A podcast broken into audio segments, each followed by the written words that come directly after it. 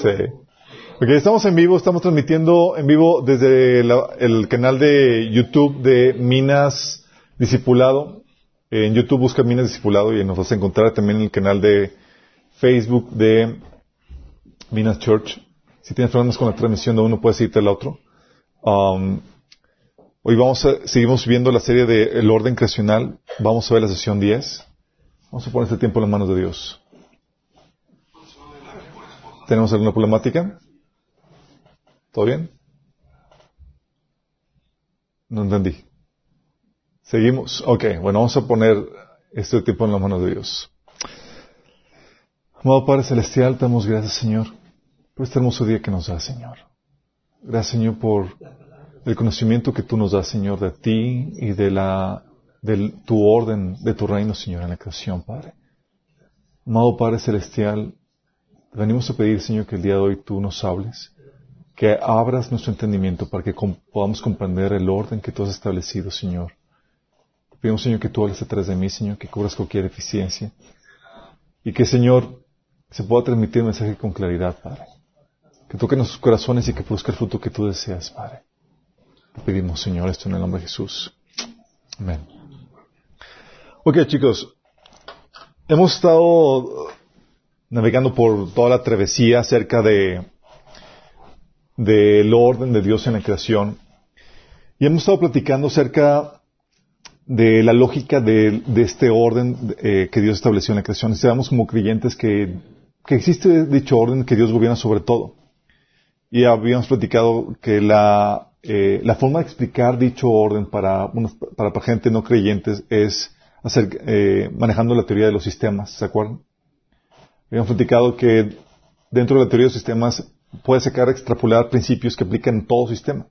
Y uno de los principios es que hay un orden normativo que da luz a un sistema y que permite su buen funcionamiento. Y habíamos platicado que todo existe en la forma de un sistema y dentro de un sistema. Por tanto, hay un orden normativo que regula todo. Entonces, si algo existe, está regulado, está normado. Y la problemática es cómo discernir dicho orden normativo. Habíamos platicado que Dios diseñó el orden normativo eh, de, acuerdo, eh, a, eh, de acuerdo a su diseño. Hay una normativa adherida al diseño, otra normativa adherida al contexto, otra normativa adherida al propósito y una normativa evidenciada por el resultado. Entonces, es la manera en cómo tú puedes discernir cómo colocar cada cosa, cada actividad humana dentro de la creación de Dios. ¿Cómo que colocarla así? ¿Cómo, cómo col- colocarla en el espacio, en el tiempo eh, y de forma relacional con quién va- debe ir eh, colocado?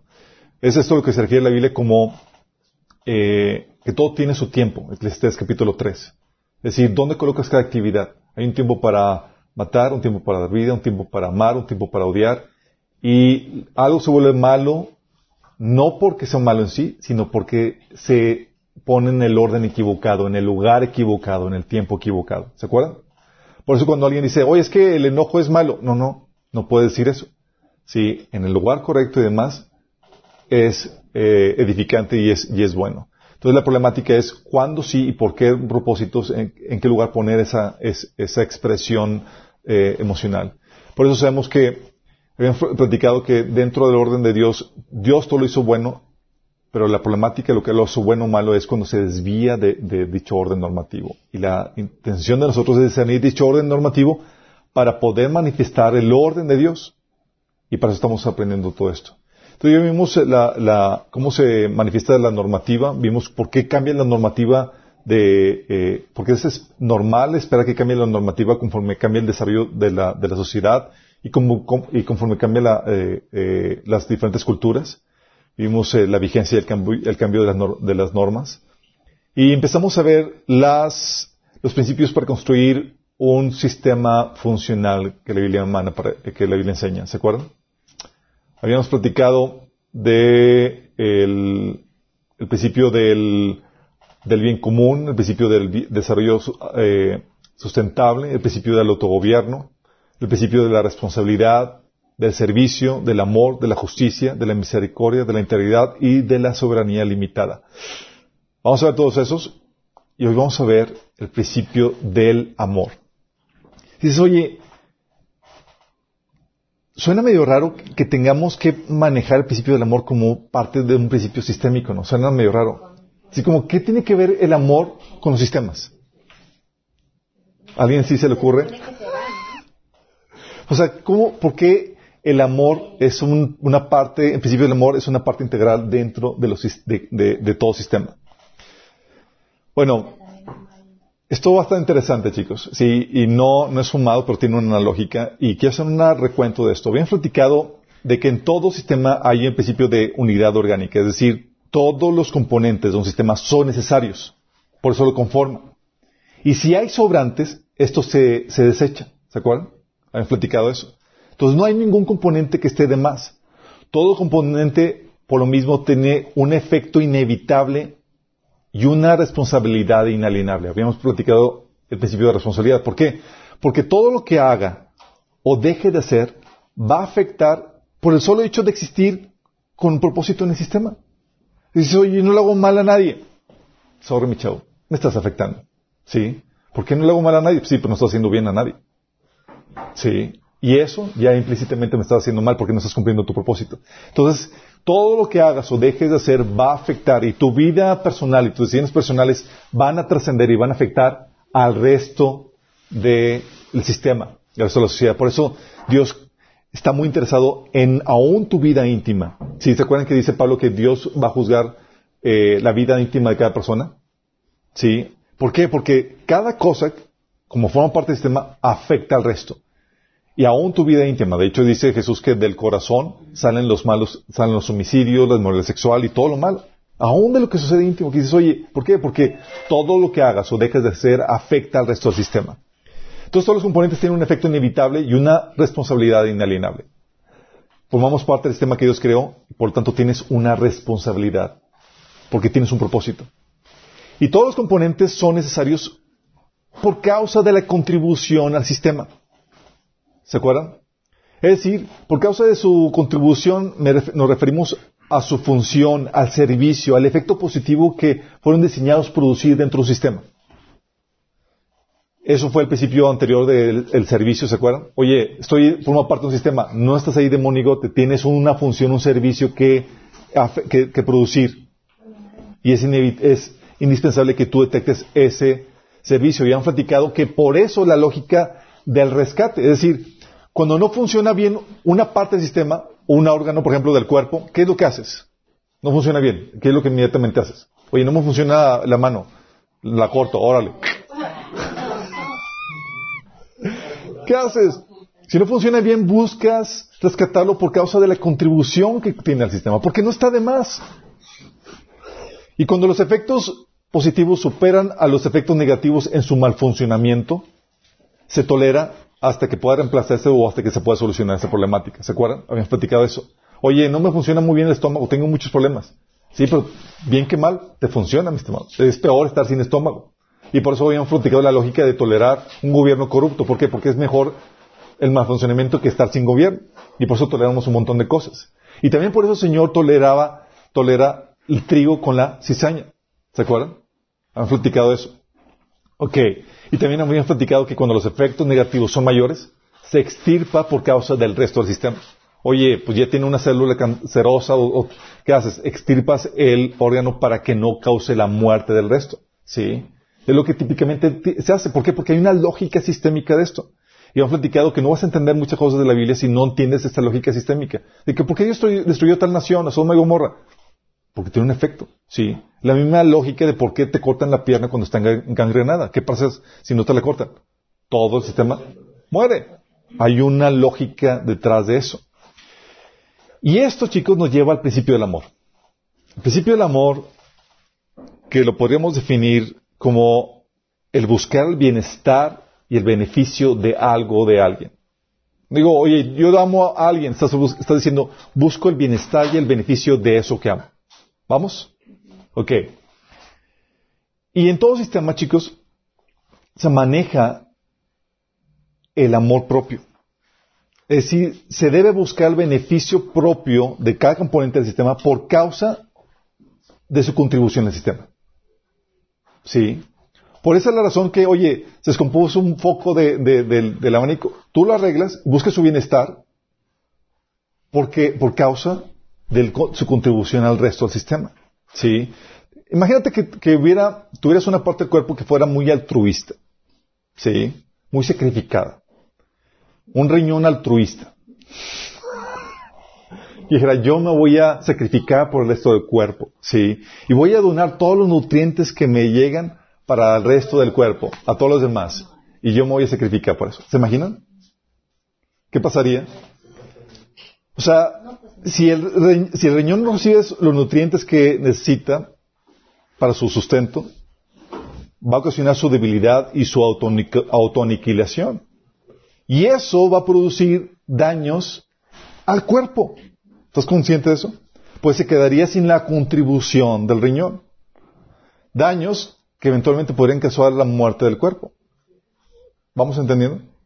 Entonces ese, ese riñón altruista vino a darle en la torre a todo el cuerpo por no buscar su propio beneficio. ¿Vamos viendo? El amor a uno mismo por uno mismo es un ingrediente básico para el buen funcionamiento del sistema, sin el cual los miembros del sistema se autoniquilarían, provocando efectos negativos en el resto del sistema. ¿Por qué? Porque su contribución es importante para el buen funcionamiento de todo el sistema. Y eso nos lleva a otra parte. Entonces se requiere que las partes se les nutra, se busque su beneficio por causa del, de la contribución que, que, se lleva a cabo para, por el resto del sistema.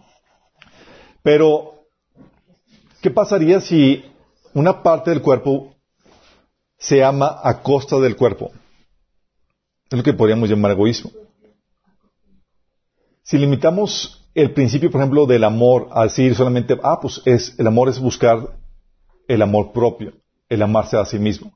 Eso nos conduciría a un comportamiento egoísta, el cual también siempre tiene consecuencias destructivas dentro del sistema. Por ejemplo, podemos definir o podemos saber que la multiplicación de células en tu cuerpo es algo bueno, que reciban nutrientes es algo bueno, que crezcan es algo bueno.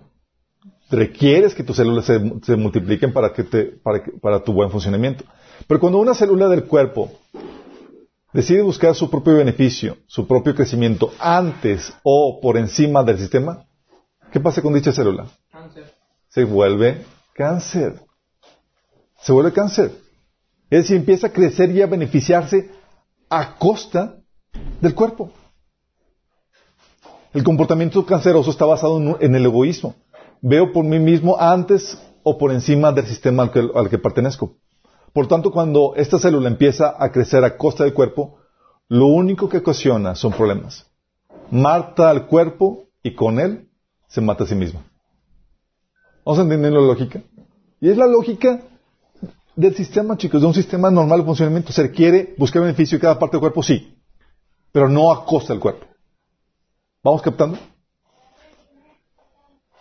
El comportamiento, si no, si se busca a costa del cuerpo, se convierte en un comportamiento canceroso o en comportamiento de plaga, que podríamos llamarlo metástasis. ¿Qué, es una metástasis? ¿Sí saben? Se llena el cuerpo de, de, células cancerosas.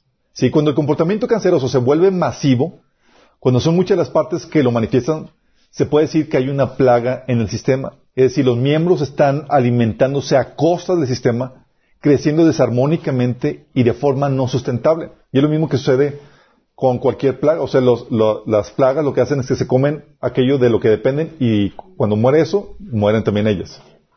Y es el comportamiento que el hombre tiene con, la naturaleza. Crece a costa de la naturaleza y luego se anda teniendo problemas porque no hubo un desarrollo balanceado. ¿Sí? Es un comportamiento egoísta o destructivo. El egoísmo, por lo tanto, chicos, siempre conduce a que se aproveche o se beneficie a costa del resto del sistema. Siempre que hay oportunidad o se tiene el poder para hacerlo. Ese es el egoísmo. Se requiere entonces un amor propio, que es indispensable para que el sistema funcione correctamente, pero también un amor por el cuerpo de igual medida, no menor, no mayor. Sí. Y eso nos lleva a la fórmula que Jesús nos puso. ¿Cuál fue el mandato, acerca del amor al prójimo? ¿Ama a tu prójimo más que a ti mismo? ¿Menos que a ti mismo? Igual que a ti mismo. ¿Sí? La fórmula completa del principio del amor en el sistema debe ser ama a tu prójimo como a ti mismo, el cual se traduce en negociaciones ganar, y, y con beneficios tanto para ti como para el resto del sistema. ¿Vamos captando? Y eso opera todo el sistema, chicos. ¿Listo? Vamos a terminar con una oración.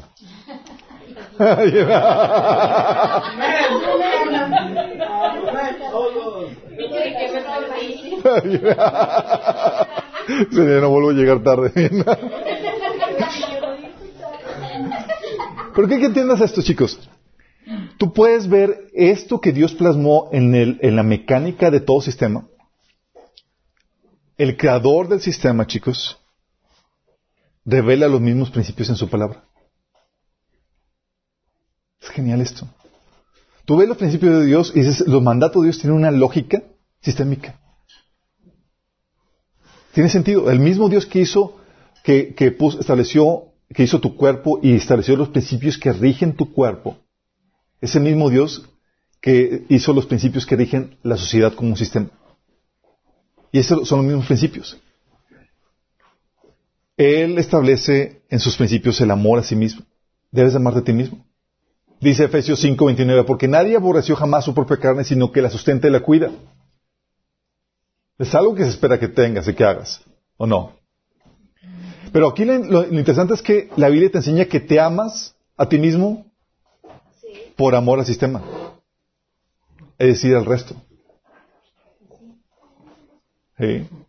O sea, te, te sabes valioso por causa de la contribución que tienes al sistema, al resto. ¿Sí? Existimos por causa del sistema, por causa del resto del sistema, porque nuestro propósito está en eso, pero también somos parte del sistema. ¿Vas captando la lógica? Por lo tanto, amas al sistema y te amas a ti mismo.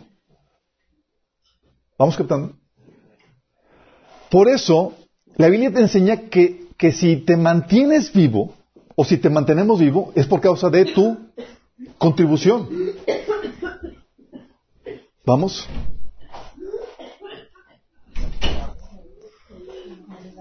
Ella ella mi esposa. Um, dice Lucas 10.7. Fíjate lo que dice Pablo. Digo, dice Jesús. La instrucción. Quédense en un lugar, coman y beban lo que les den. No duden en aceptar la hospitalidad, porque los que trabajan merecen recibir su salario. Se los vuelvo a repetir. Nada más piensa en la lógica de eso. Dice, quédense en un lugar, cuando los envía a los discípulos a, a, predicar, dice, quédense en un lugar, coman y beban lo que les den. No duden en aceptar la hospitalidad, porque los que trabajan merecen recibir su salario. Es decir, por cuanto, o sea, te mantenemos vivo, te sustentamos por causa de tu contribución. Oye, pero no quiero trabajar. ¿Cuál es la instrucción de Pablo?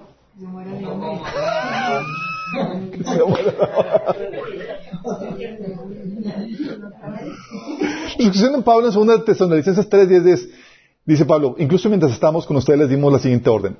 Los que no están dispuestos a trabajar, que tampoco coman. O sea, dice, ¿sabes qué? Te mantenemos vivo no de dioquis, sino para que generes valor. ¿Por qué? Porque tiene una lógica sistema. Tú existes con un propósito. Y tú eres valioso por causa de la contribución que tienes para el resto del sistema. Y por causa de eso, te retribuimos para que tengas o te mantengas vivo. ¿Sí? Te mantenemos vivo por causa de tu contribución. La gente que no se siente útil o que no sirve, o, o que no ve su contribución, chicos, por lo mismo, ¿sabes qué sucede? Tiende a deprimirse con facilidad. Te lo repito, la gente que no se siente útil o que no sirve o que no ve su contribución tiende a deprimirse con facilidad. Y luego van con el psicólogo. Y no, no hay, digo, no está mal que vayan con el psicólogo, hay psicólogos cristianos muy buenos. Van con aquí con Samuel. no, vamos, van con, con, con el psicólogo, con el psiquiatra, y, o a los cursos de, de superación personal y demás, y les hacen el coco wash donde le dicen, eres una hermosa persona, eres valioso, eres importante. y luego los engañan al, al hacerlos que se enfoquen en sí mismos, en sus deseos, en su comodidad. Y al hacerlo, hacer eso, les roban todo valor como individuos, pues el valor que tienen está en su relación con el sistema, es decir, en su contribución, es decir, en su responsabilidad.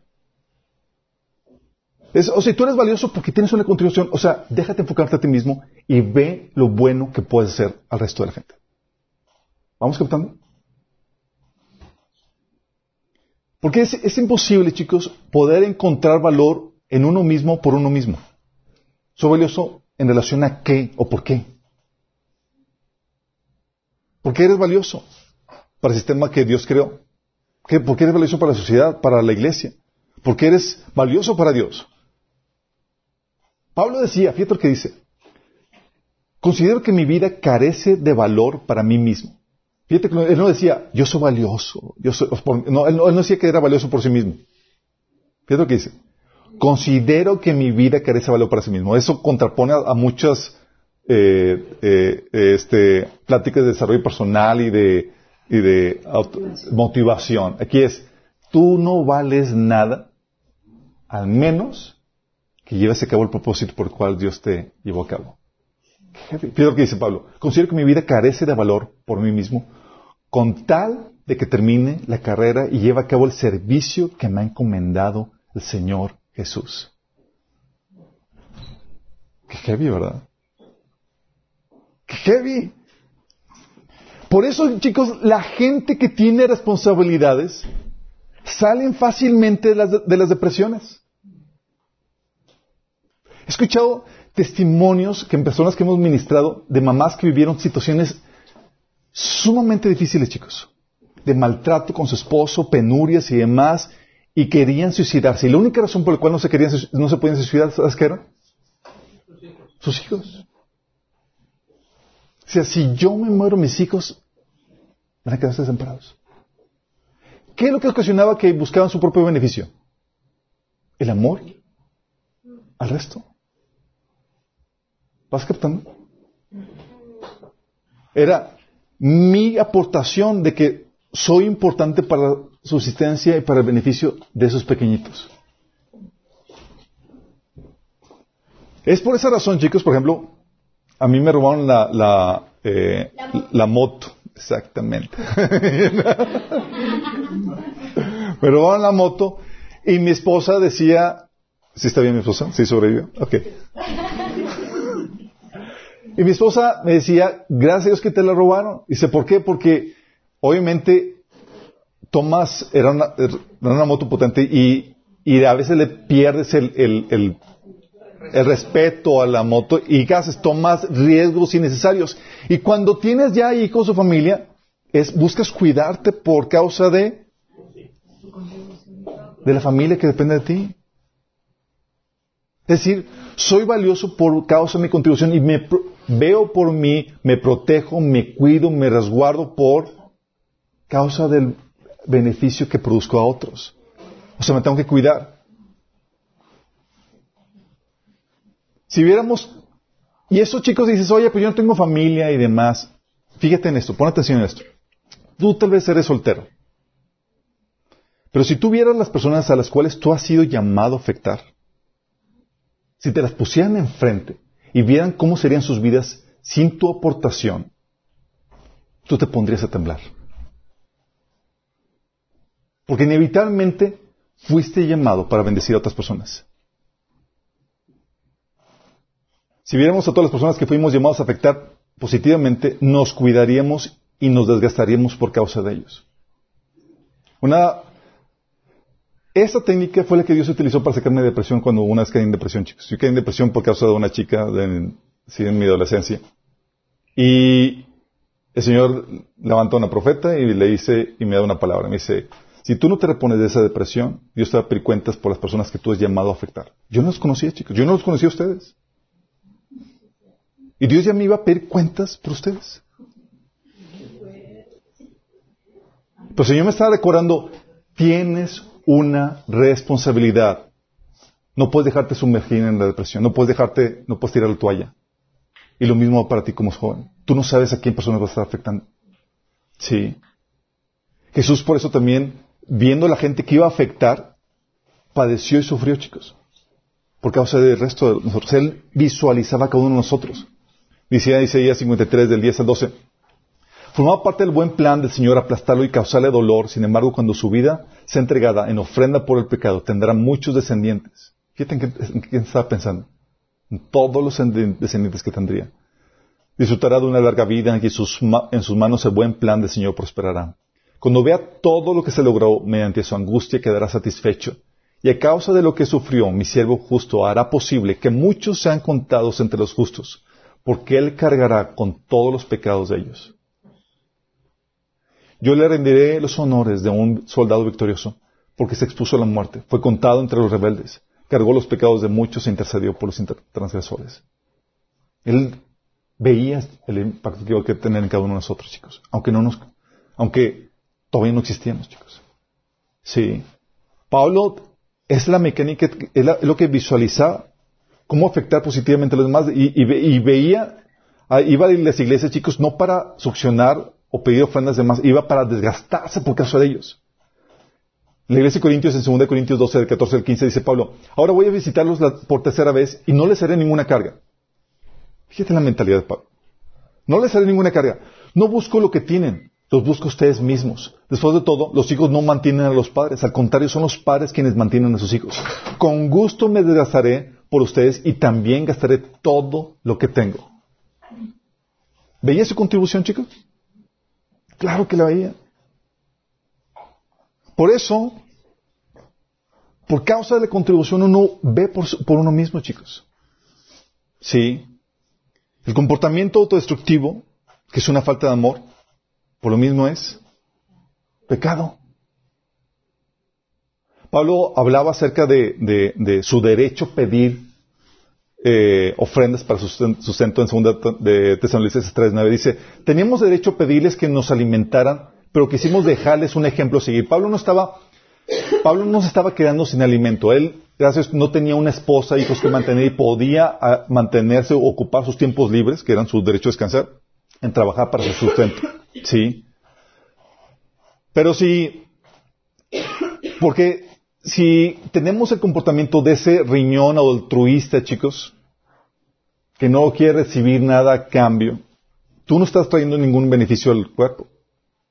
Tú estás dañando el cuerpo, porque tú necesitas recibir, necesitas recibir una atribución que te mantenga y te sostenga para poder seguir siendo de bendición. ¿Sabes cuál es la guerra del enemigo? La, guerra del enemigo es quitar tu contribución. Odia la contribución que tú puedes traer al cuerpo de Cristo y a la sociedad porque sabe el beneficio tremendo que tú puedes hacer. La guerra del enemigo es por destruir el sistema creado por Dios y sabe que tú eres una parte importante de, de él. Entonces, ¿qué hace el enemigo? Lleva a cabo dos cosas. Una, o hace que tú mal funciones. Te conviertes en una pieza enferma que no está funcionando bien. Una pieza cancerígena. ¿Sí? Es decir, una vida entregada al pecado que hace lo malo que daña el cuerpo. O dos, causa tu destrucción. ¿Por qué? Cualquiera de las dos formas, lo que el enemigo quiere es o que dañes al cuerpo o que no contribuyes, eh, no des tu contribución al cuerpo, causando tu destrucción. Y es una vida, y lo que ocasiona es que trata de llevar, exponer a muchas personas a la muerte, a la invalidez o al suicidio. Innecesariamente, chicos. ¿Por qué? Porque odia tu contribución. Tiene miedo de lo que tú puedes llegar a hacer con Dios. Y lo tengo que sacar del juego.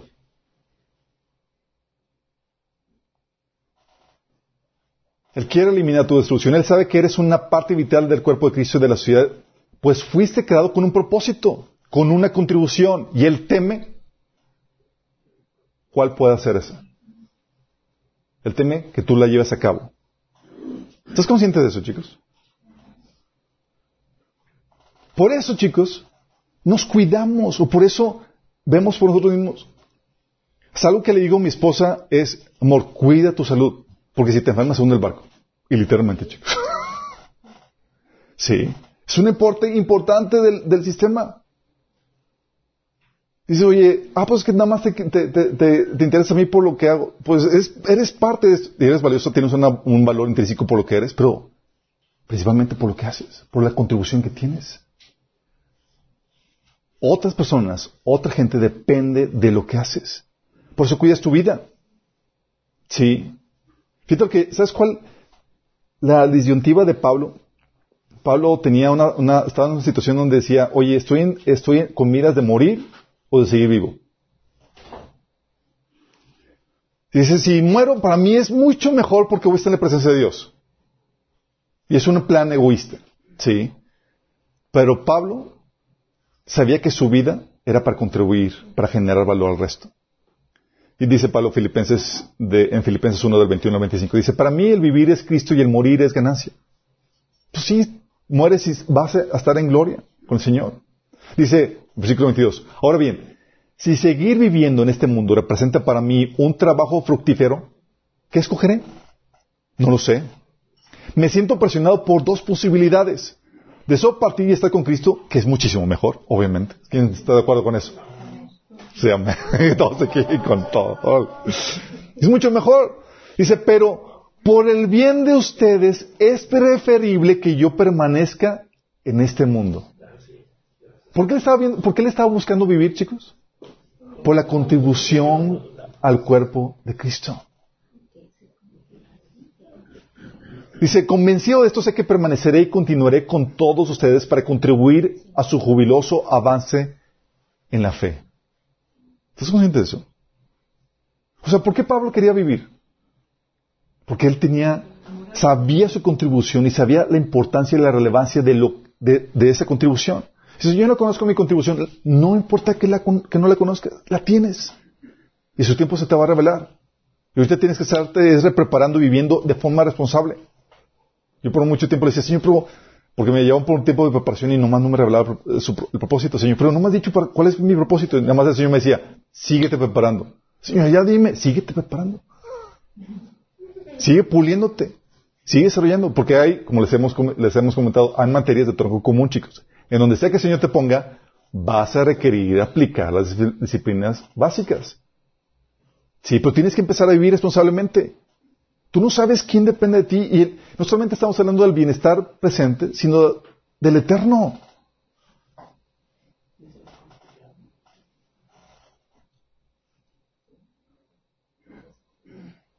Por eso Dios te quiere vivo y por eso el enemigo te quiere muerto. ¿Sí? Y Dios dice, oye, pero ¿qué tal de aquellos que arriesgan su vida o su salud? Déjame aclararte. Si es para, si es, si, es para generar valor en el sistema, es bueno. Hay un desgaste de vida y de salud que se da para generar valor en el sistema, el cual es bueno. Así como los glóbulos blancos que mueren peleando contra los, eh, los virus y las bacterias y demás. Así pasa también con la sociedad del ejército. ¿Qué hace? Da su vida para qué? Para mantener vivo al resto del sistema. Así pasó también con Jesús dio su vida para generar vida al sistema. Así va también con los misioneros. porque arriesgan, su vida al ir a predicar a tribus incluso peligrosas? Para generar vida al resto del sistema. Entonces, si es para generar valor al sistema, el arriesgar tu vida y tu salud es algo bueno. Pero si, si es, si arriesgas tu vida y tu salud sin traer ningún valor al sistema, es malo. Hay una pérdida de vida y de salud que es por negligencia, chicos, innecesario y que es perjudicial al sistema. O sea, personas que por pura diversión arriesgan su vida en deportes extremos. O conducen motos sin casco. O personas que no cuidan su salud, chicos. Pareciera que a muchas personas, a muchos cristianos saben que también Dios gobierna sobre el área de la salud. ¿Sí están conscientes de eso? Y hay personas que han partido antes de tiempo porque fueron negligentes en su comida, en sus hábitos alimenticios, en sus ejercicios y demás. Y acortaron años de vida productiva, no porque Dios haya querido, porque fueron negligentes en eso. No supieron cómo administrar bien su salud. O personas que se suicidan, chicos. ¿Dieron su vida? Sí. ¿Fue algo para algo provechoso? No. ¿Generaron valor? No, al contrario, lo robaron. Entonces es pecado. ¿Vamos captando, chicos? ¿Vas entendiendo la importancia que tienes tú? La importancia que tienes tú vivo.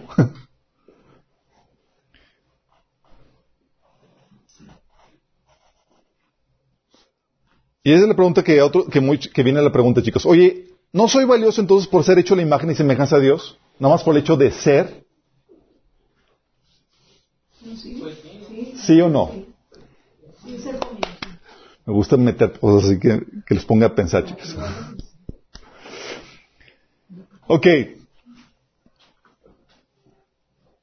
¿Soy o no valioso solo por el hecho de ser hecho la imagen y semejanza a Dios y no por lo que hago? Déjame decirte esto.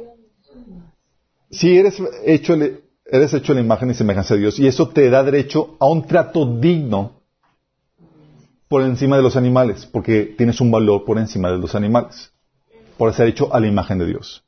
¿Sí? Tienes derecho a la vida, a ser criado por tus progenitores y a que te mantengan cuando eres menor de edad. Y te asegura un trato digno en caso de discapacidad por el solo hecho de ser a la imagen y semejanza de Dios. Pero no te da derecho a manutención si decides no generar valor. El que no trabaja, que no come.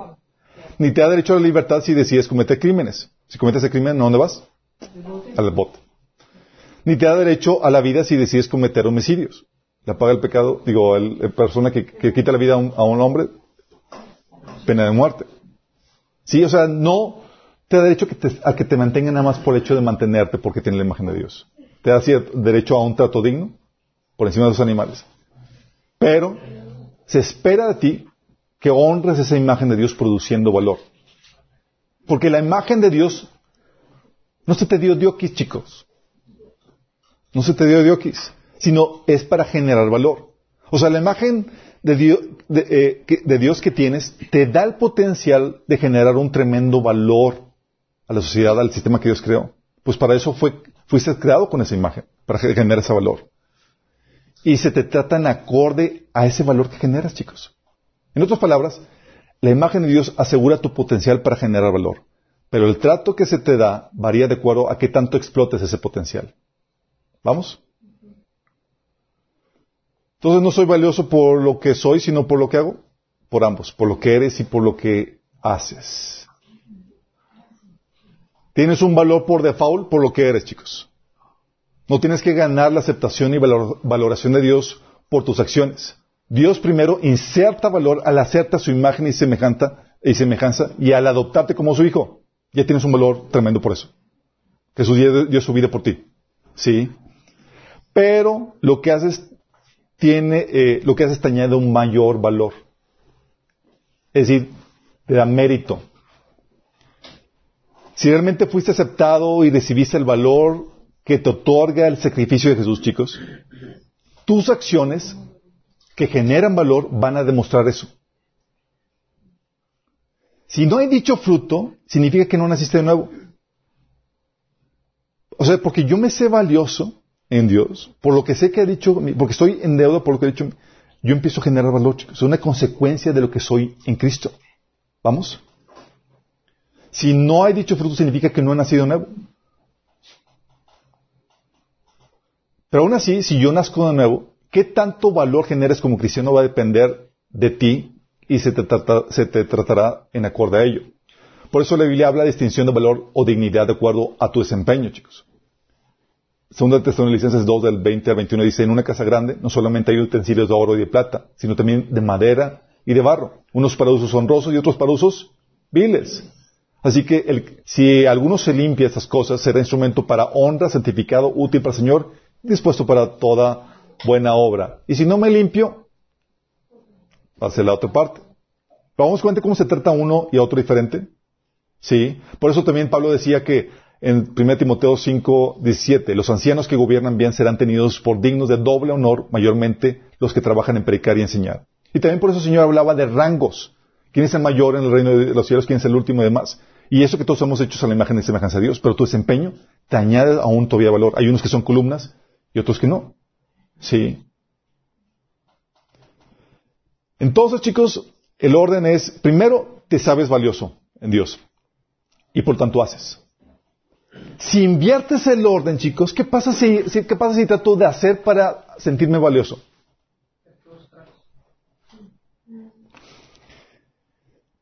Si inviertes el orden y buscas hacer algo para sentirte valioso, tu hacer es egoísta. Lo haces por ti, para ti, para sentirte valioso, no por amor a Dios. Dicho comportamiento te lleva al orgullo. Como buscas sentirte valioso, te comparas con otros, lo cual es peligroso. Porque cualquier cosa que pueda atentar contra tu comparativa, lo tratas de ofuscar. En vez de hallar tu valor en Dios. No. La mecánica en el reino de Dios es, tú eres valioso porque Dios ha hecho por ti, porque fuiste creado su imagen y semejanza por lo que Jesús hizo por ti. Y si tú asimilas bien, ¿qué tanto empeño le, le pones en manifestar esa gratitud y ese sentido de valor que Dios te ha dado? va a dar por consecuencia que tú seas todavía aún más valioso para el reino de Dios. ¿Sí? Entonces con eso concluimos. ¿Es malo amarse a uno mismo? No. No. Pero nos lleva aquí al egoísmo. Dice la Biblia, Filipenses 2.3, no sean egoístas. Santiago 3.16, pues donde hay envidias y ambiciones egoístas también habrá desorden y toda clase de maldad. Adam Smith, ¿sí conocen a Adam Smith? Un negrito simpático. No, no es Willie Smith, es Adam Smith. Eh, Adam Smith es el, eh, es un, fue un economista que eh, sacó el de los que estudiaron economía habla eh, de la, habla de que el egoísmo es el motor de la economía. Sí. Dice, citando su libro, no es por la benevolencia del carnicero que esperamos nuestra cena, sino por su propio interés. Lo pelamos no a su humanidad, sino a su amor propio. Y nunca le hablamos de nuestras necesidades, sino de sus ventajas. Sí. Entonces hay gente que dice que el egoísmo es el motor de todo. Y cuando hablamos del egoísmo, el egoísmo en, en esencia es el amor de uno mismo por encima o a costa del prójimo. ¿Vamos? Es decir, cuando tú eres egoísta, tú te vas a aprovechar o beneficiar a costa del prójimo siempre que haya la oportunidad o tengas el poder. Y muchos son egoístas, muchos no son egoístas no porque no quieran, sino por temor al castigo. sí. O porque no tienen poder para hacerlo. Y por naturaleza, chicos, todos somos egoístas.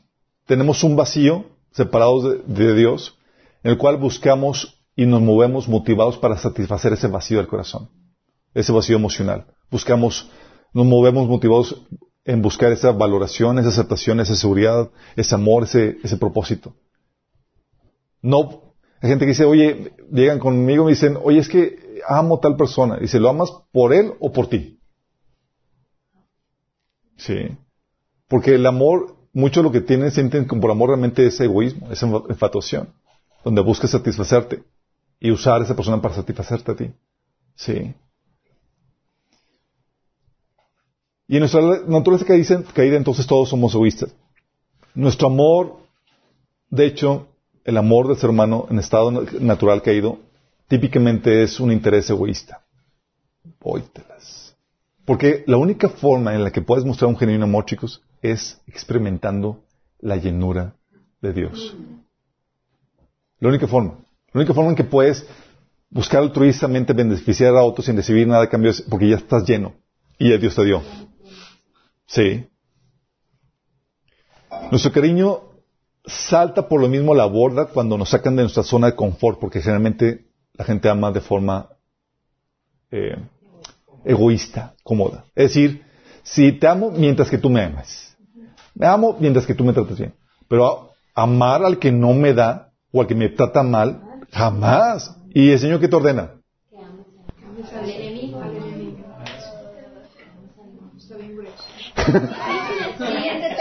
Siguiente. Siguiente novena. Que ames a tu enemigo. Sí, que dice Jesús que si amas solamente a los que te aman, ¿qué mérito tiene? Hasta los paganos hacen eso, claro. Ellos buscan llenarse, sí. Pero el amor de Cristo es, tú estás tan lleno que a ti no te importa la zona de eh, que te saquen de tu zona de confort. Tú estás tan lleno que buscas dar al necesitado. ¿Vamos? Y es donde se muestra realmente genuino amor, en que tú estás dispuesto a amar aunque no te amen de vuelta o aunque no se lo merezcan. Porque tú ya experimentaste ese genuino amor. Qué intenso, ¿verdad? Por eso el comportamiento, el egoísmo, chicos, lleva al comportamiento canceroso de plaga, el cual no es sustentable. Ya vimos lo que hace la célula cancerosa. ¿Qué hace? Crece y se beneficia a costa del, del cuerpo, de los demás. Y el egoísta busca eso, busca crecer y beneficiarse a costa de los demás. ¿Qué hace la plaga? Se alimenta a costa del sistema que lo sostiene. Y se acaba el sistema y se muere, igual que el cáncer. Lo que hace es que produce un crecimiento desarmónico y no sustentable.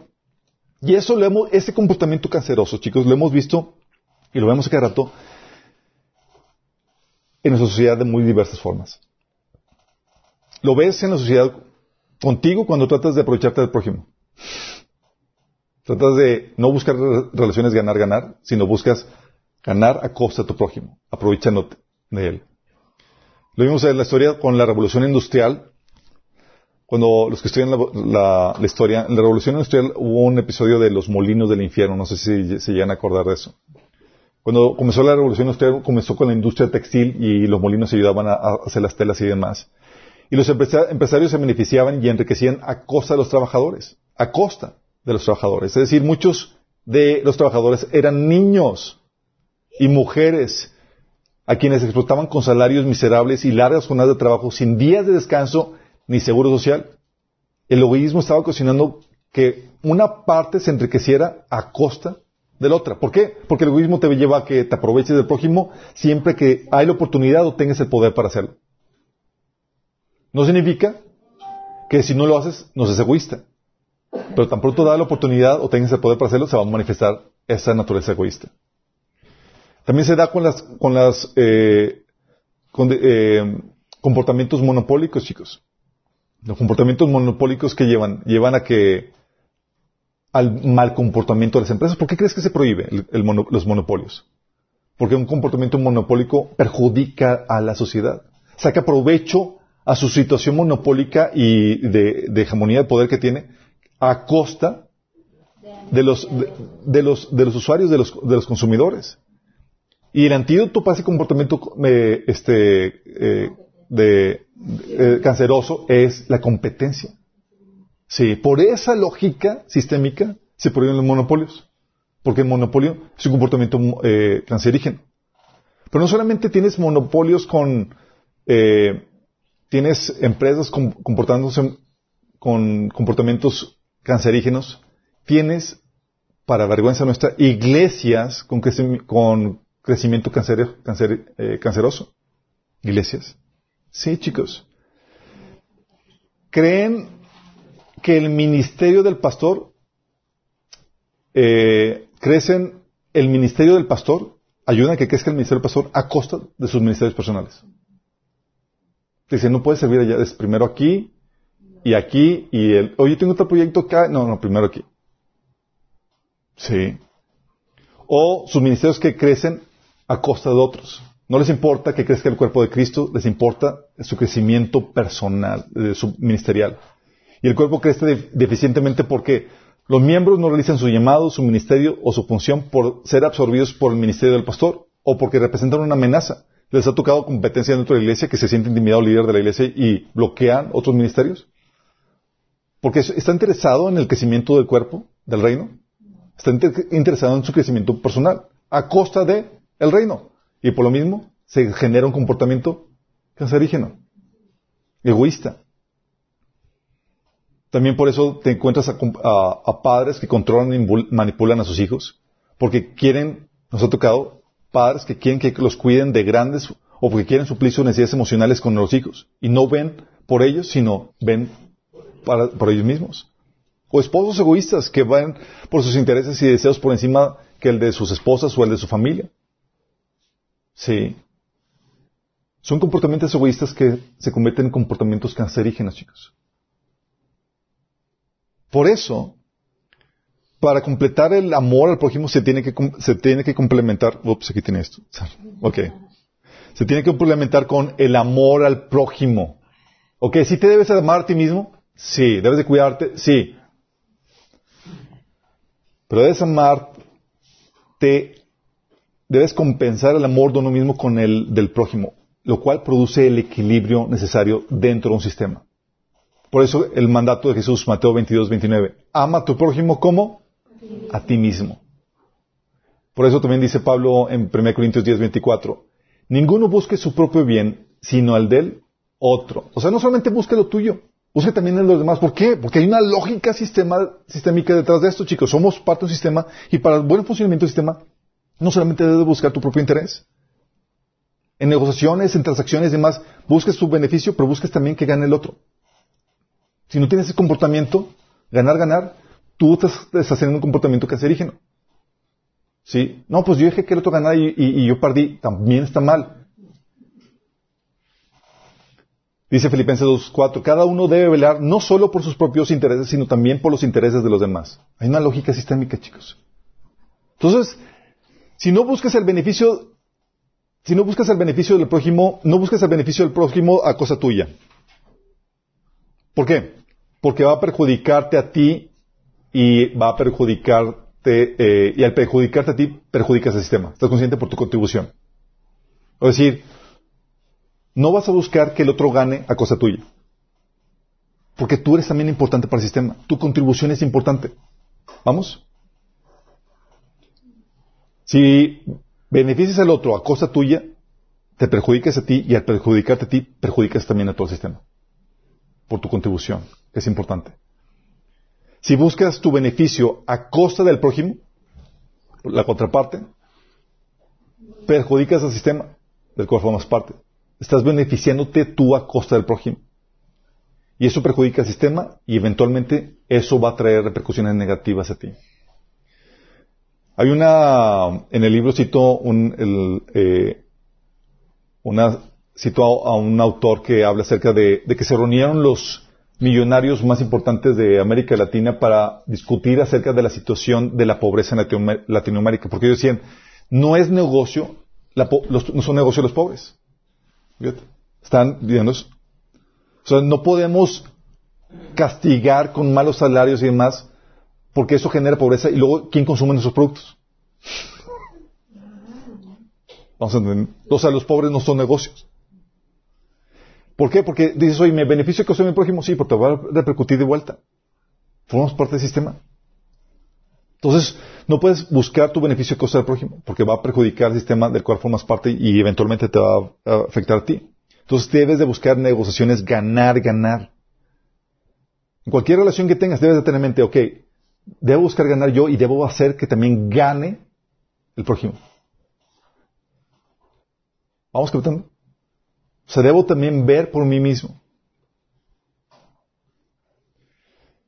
Cuando uno ya no busca su beneficio, en ese sentido, chicos, uno ya no busca su beneficio a costa del sistema, sino por causa del sistema.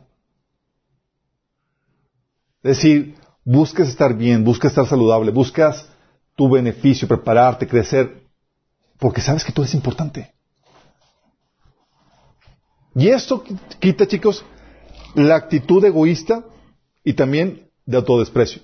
O sea, yo no busco por, eh, ya, no, busco mi bienestar a costa del prójimo, el egoísmo, ni tampoco me hago de menos, sino que genera el equilibrio perfecto, chicos.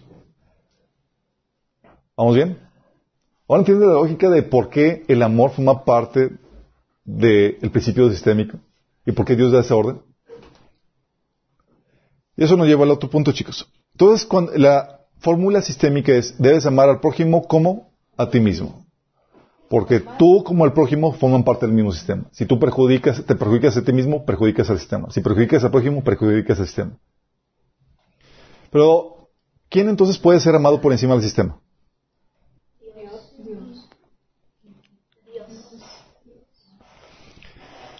Vemos, si te amas por encima de otros, dañas al sistema. Si amas a tu prójimo por encima de ti, dañas al sistema. Entonces, ¿a quién puedes amar por encima de ti y de tu prójimo sin causar ningún daño al sistema? Dios.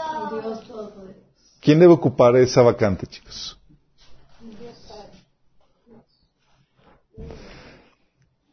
¿Sabes? Por naturaleza religiosa, es inevitable que algo o alguien ocupe ese lugar de ser amado por encima del sistema, chicos. Por encima de ti, por encima de los demás. fuimos creados de esa forma, chicos. Y inevitablemente en tu vida personal, en el día a día, lo va a ocupar esa persona o ese ser, lo va a ocupar aquel, aquello que, que satisfaga tus necesidades, necesidades emocionales.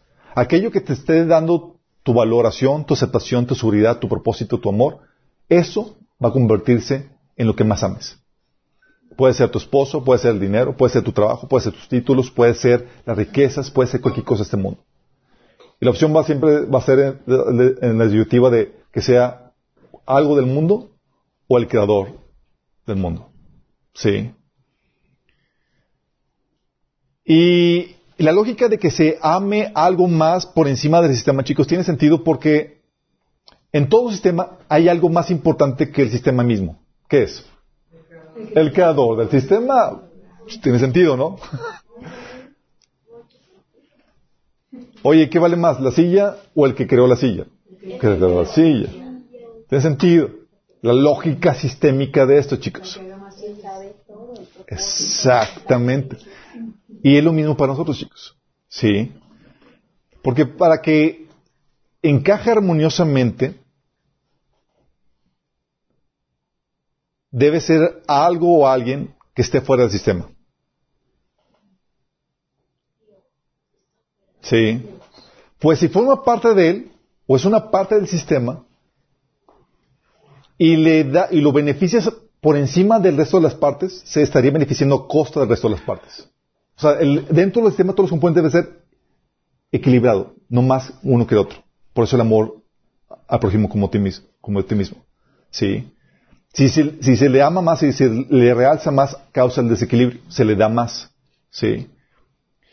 Y en todo sistema, chicos, el creador del sistema siempre está fuera del sistema. Siempre. Y para nosotros no es la excepción. Dice la Biblia que el Creador, dice Colosenses 1.17, que Jesús, Él es anterior a todas las cosas. ¿Están fuera, chicos? Para que encaje armoniosamente debe ser algo, alguien que esté fuera del sistema también, que no tenga necesidad del sistema para su existencia. Sí se puede beneficiar del sistema, pero no lo requiere para vivir o para su, para su existencia. Pues si tiene necesidad, la forma de expresarle amor sería atendiendo esas necesidades, chicos. Vamos, lo requiere, sí. Y como lo amas por encima de ti y de tu prójimo, te desatenderías a ti y a tu prójimo decir, lo amarías a cosa tuya, causando una desestabilidad en el sistema. Cuando buscamos a alguien fuera del sistema sin necesidad, que no tenga necesidad, estamos buscando algo o a alguien que existe por sí mismo independiente del sistema creado, chicos. Y el, ¿quién creen? El creador de todo sistema, chicos, de cualquier sistema, no depende de ese sistema para su existencia. Por algo lo pudo crear. Tú hiciste una silla, pero no dependes de la silla para tu existencia. Hiciste un carro, pero no depende del carro para tu existencia, chicos. Sí. Y en este caso sucede lo mismo. Dios no depende de su creación para su existencia, chicos. Dice Romanos 11, 35, 36. ¿Quién le ha dado, quién le ha dado primero a Dios para que luego Dios se lo pague? Porque todas las cosas proceden de Él y existen por Él y para Él. Él sea la gloria por siempre. Amén. Vamos. También tiene que ser algo o alguien que le dé su razón de ser. ¿Se acuerdan que hemos platicado que el propósito de algo no está dentro de eso, sino fuera? El propósito de un sistema no está en el sistema mismo, sino fuera de él. Tu propósito no está dentro de ti mismo en el sentido de que tú lo encuentras viendo dónde encajas en el sistema. al cual formas parte. Sabiendo cuál es tu contribución en el sistema al cual formas parte. El propósito del sistema no está en el sistema sino fuera de él y lo mismo sucede porque cuando tú creas algo, el propósito de algo está en el creador que lo, que lo hace. El creador le otorga ese propósito, chicos.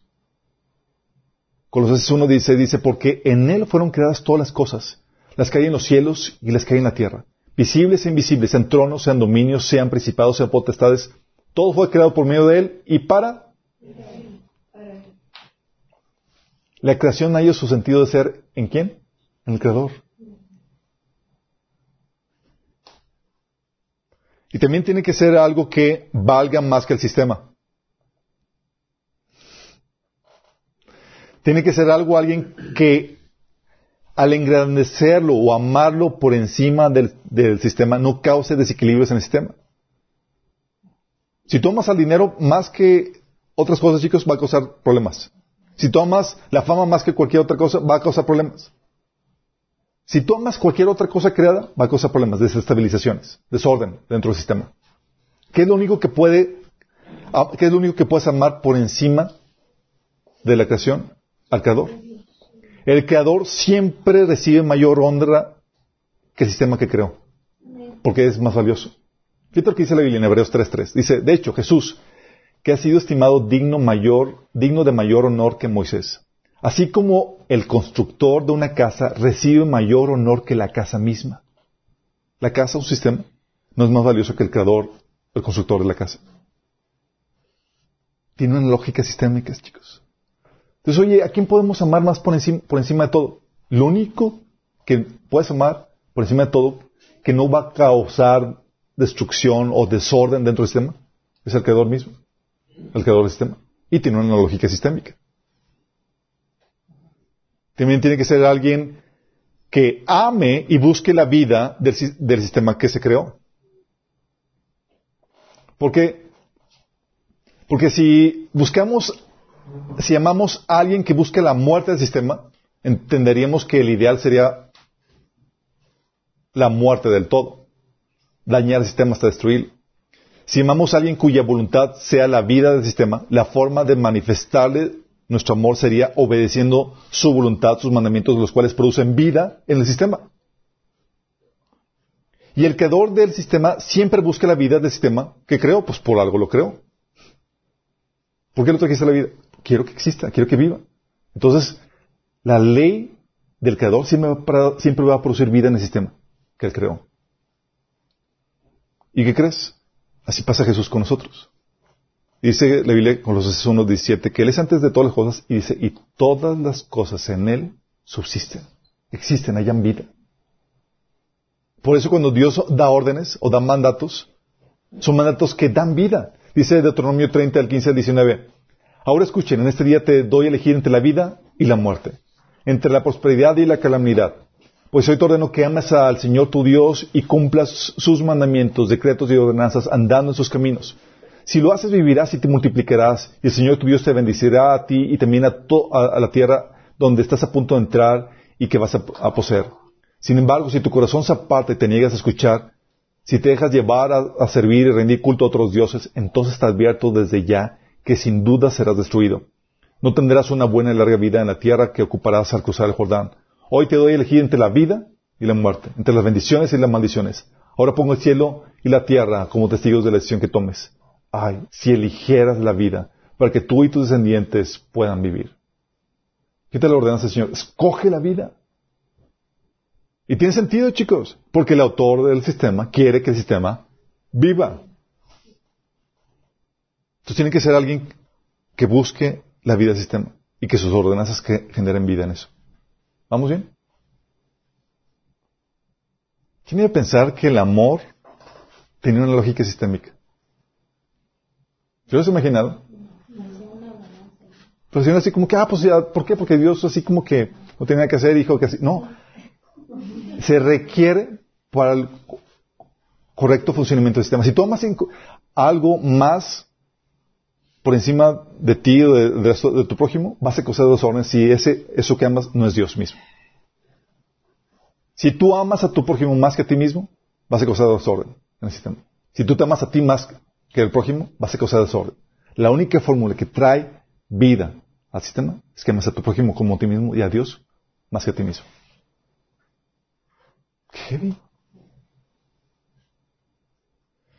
Y eso nos lleva a otras cosas, chicos. ¿Qué pasaría la problemática de la metástasis?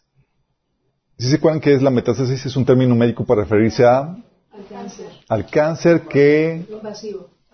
que cuando ya el cáncer, cuando el cuerpo se empieza a llenar de cáncer, chicos, y ya está a punto de sucumbir. No solamente una parte se hizo cancerígena, sino que ya se está multiplicando todo el cuerpo. Y se volvió metástasis.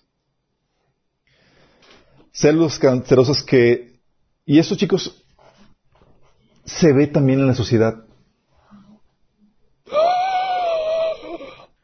¿Se ve en la sociedad? Sí. ¿Sabes? Hay empresas, chicos, que exteriorizan sus costos y ofrecen, precios por debajo de la competencia de forma ilegítima. Con exterior- exteriorizar costos me refiero a que pagan, explotan a los trabajadores y no les dan todas las prestaciones que requieren. ¿Sí? O que ensucian a, la- los ríos y demás y no pagan por su limpieza o por su reforestación. Entonces no incluyen esos costos dentro del precio. ¿Vamos? ¿Y qué pasa si llegas tú con el- teniendo esa mala práctica y llegas a un lugar y ofreces precios que están fuera de la forma correcta de producir un producto? Vas a arrasar con la competencia. Porque alguien que está produciendo el producto como debe ser, no va a poder llegar a tus precios porque tú estás exteriorizando. Algo sí sucede con, las- con la competencia china. Sí. Por ejemplo, la competencia china no, le importa generar pérdidas, lo que importa es que emplear a, a gente, a los chinitos, a todos los chinitos. Y eso ocasiona que a las empresas que están buscando tener ganancia, pues vayan a la quiebra, porque si no generan ganancia, pues ¿por qué estoy? O sea, no estoy aquí solamente para, para generar empleos. Entonces, ¿qué sucede? Las células cancerosas que hay en el sistema te obligan o orillan a otras partes a comportarse igual para sobrevivir, chicos. Tú estás, imagínate, llegas a un mercado y te encuentras con la problemática de que quieres establecer un, negocio de, bicicletas. Y resulta que la competencia vende las bicicletas a precios risorios porque eh, explota a los trabajadores, no les da servicio, no seguro social, eh, eh, eh, tira las, eh, sus residuos de forma ilegal, no paga por los residuos ecológicos y demás. Y tú llegas y tú quieres hacerlo bien, pero hacerlo bien cuesta más. ¿Qué haces? Es lo mismo. Sí. La denuncia. o sea, la opción aparente es convertirte en otra célula cancerosa para, para vivir. Si no, la contraparte sería morir. No poder sobrevivir la competencia. Sí. Te ves tentado a adoptar el mismo comportamiento cancerígeno, ¿sí o no? ¿Sí o no? Pero déjame decirte, el hecho que te sientas obligado no lo vuelve bueno. Sí. Y también hay opciones creativas. Como dijeron allá, denuncia a la empresa, la competencia. Aunque ya ahorita con Juan Mochi cualquier cosa se arregla. Pero hay creativa- creativas como, no sé si supieron en los, al principio de los 2000, eh, el boicot que se hizo contra Nike. ¿Alguien supo de eso? Boicot contra Nike porque se, porque estaba ofreciendo, eh, estaba contratando en, en, en, eh, China y en otros países eh, del Medio Oriente, eh, las empresas que fabricaban los tenis contrataban a niños y a personas y los tenían, los explotaban eh, laboralmente y no les daban todas las prestaciones y demás. ¿Y qué hicieron? Anunciaron lo que estaba haciendo Nike, sí, que estaba comportándose socialmente responsable. Y fue movimiento de boicot contra Nike. Y eso obligó a Nike a cambiar sus prácticas, sí. O el boicot a los alimentos trans- transgénicos, sí, que también se ha, se ha generado. Porque, oye, sí, para abaratarlos hago chanchullos con eso y, y resulta que está saliendo contraproducente. O sea, hay la forma para, hay las soluciones creativas para eso. Pero a lo que voy con esto, chicos, es que si no se castiga la célula cancerígena, si no se le juzga, lo que va a ocasionar es que más células se vean obligadas a trabajar en la misma mecánica. Es decir, se multiplican cáncer. De hecho, es la misma lógica en el cuerpo. ¿Qué pasa si no se casa el cáncer? Se multiplica. Se multiplica. Igual, chicos.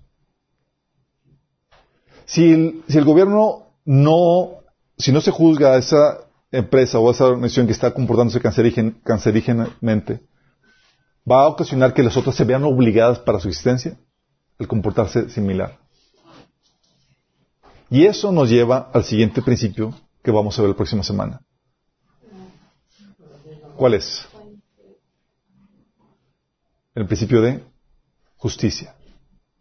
Indispensable para todo sistema. ¿Vamos? Vamos a terminar con una oración.